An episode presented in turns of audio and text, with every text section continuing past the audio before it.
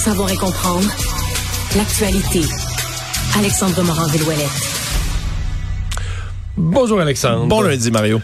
Alors, euh, un psychopathe, là, considéré comme un des plus dangereux de, de, de l'histoire judiciaire du Québec, qui là veut sortir de prison. Ouais, c'est toute une histoire, Mario. Peut-être c'est méconnu aussi du grand public. Tout ce qui entoure Eric Shimon Chemama, qui est, comme tu le dis, quelqu'un qui est considéré comme l'un des plus dangereux psychopathes là, de l'histoire du Québec. Parce a des tests... Condamné pour quoi? Viol, violence? Une série de viols brutaux qu'il commettait sur des escortes qu'il invitait chez lui. En ce moment, c'est 12 ans de, après son arrestation sept ans après sa condamnation et l'une des pires sentences dans le code criminel. À 42 ans, il veut encore s'en sortir, cet homme qui résidait à Montréal. Et Monsieur Chamama, ce qui est spécial, c'est que lui a subi un test, toutes sortes d'évaluations psychiatriques lors de son séjour, évidemment, en dedans.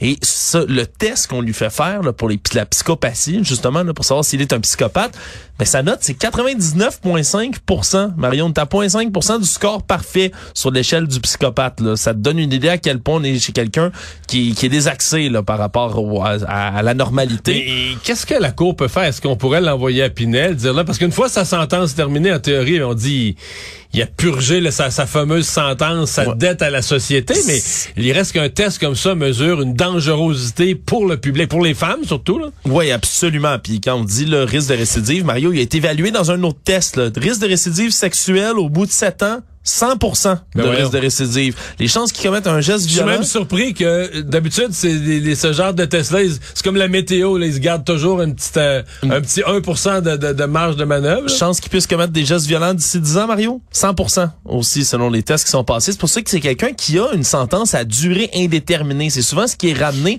parce qu'on n'est pas capable de concevoir que cet homme-là, un jour, va être capable, si on veut, de réintégrer la société sans commettre un geste violent ou un geste violent à caractère sexuel.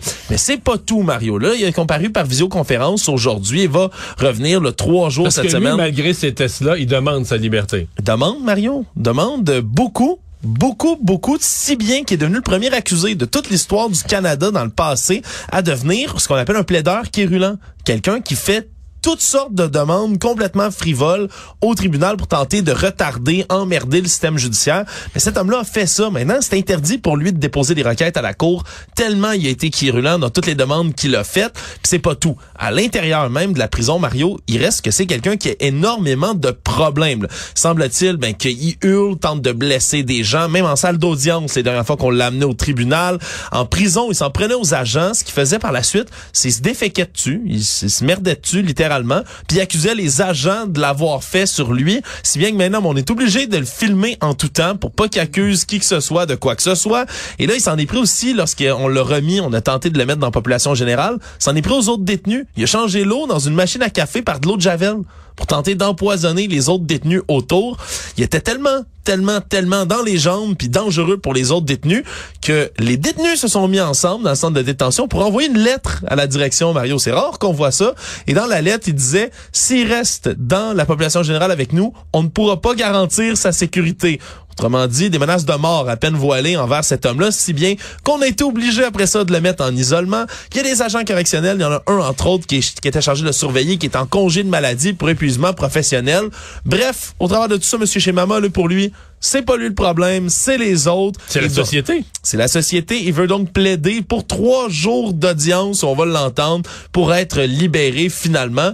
C'est quand même tout un cas, puis je t'avoue que c'est quelqu'un dont on n'entend pas parler, le règle générale. Moi, je pense à toutes les, tous nos, nos auditeurs présentement qui t'écoutent puis qui se disent, ah ben, finalement, je suis une bonne personne. Oui, hein? Pis... des, gens, des gens qui ont fait des petites coches mal taillées, puis des fois, tu sais, l'estime d'eux-mêmes, ils disent, ah, je suis tout croche. Puis là, ils disent, ah ben, finalement, finalement, je suis une bonne personne. Exact.